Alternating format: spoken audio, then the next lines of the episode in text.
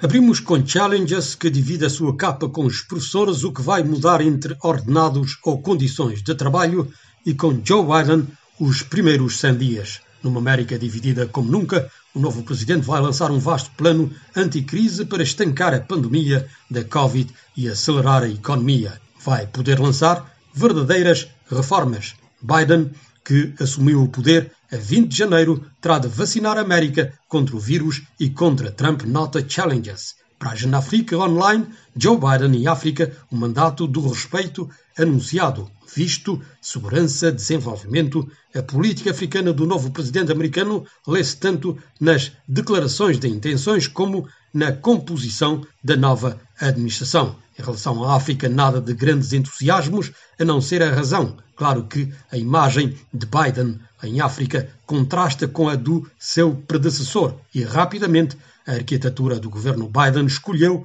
o adjetivo respeitosa para qualificar a diplomacia que terá com o continente africano, nota Jeune Afrique Online.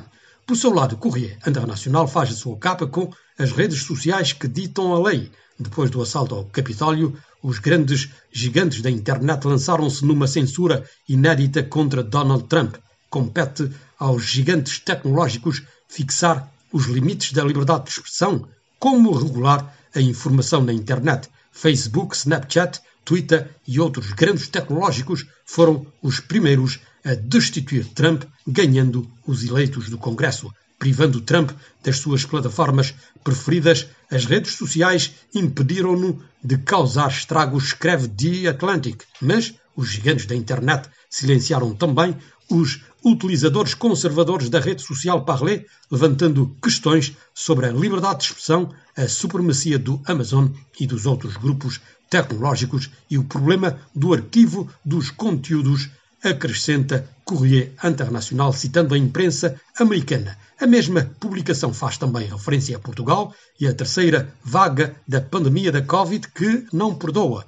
Em casa, de novo, escreveu público a 14 de janeiro, logo depois do anúncio de um novo confinamento. Quase todo o comércio fechado, com exceção para o setor da alimentação. Uma solução drástica quando o país registra um pico de mortalidade devido à Covid-19, um quadro sombrio para a maioria dos habitantes e comerciantes, sublinha Correia Internacional. Lopes titula Crianças do Hospital Pitié em tempos de Covid.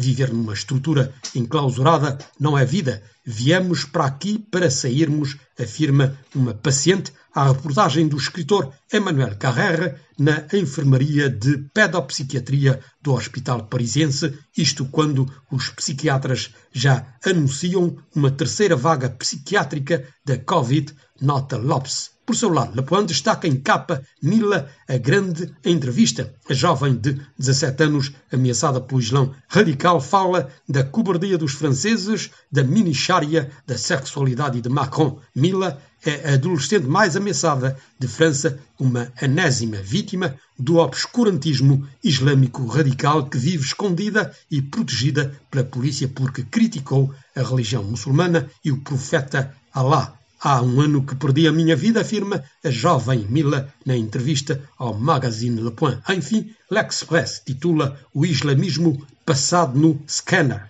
O universitário Bernard Rougier, cujo livro Territórios Conquistados do Islamismo aparece na próxima semana nas livrarias com uma nova edição, afirma que a emergência de um ecossistema islamita alimenta uma lógica de ruptura com a sociedade global e suas instituições, penetrando todos os campos da nossa vida, inclusive na literatura infantil ou brinquedos e vestuários para crianças, nota L'Express.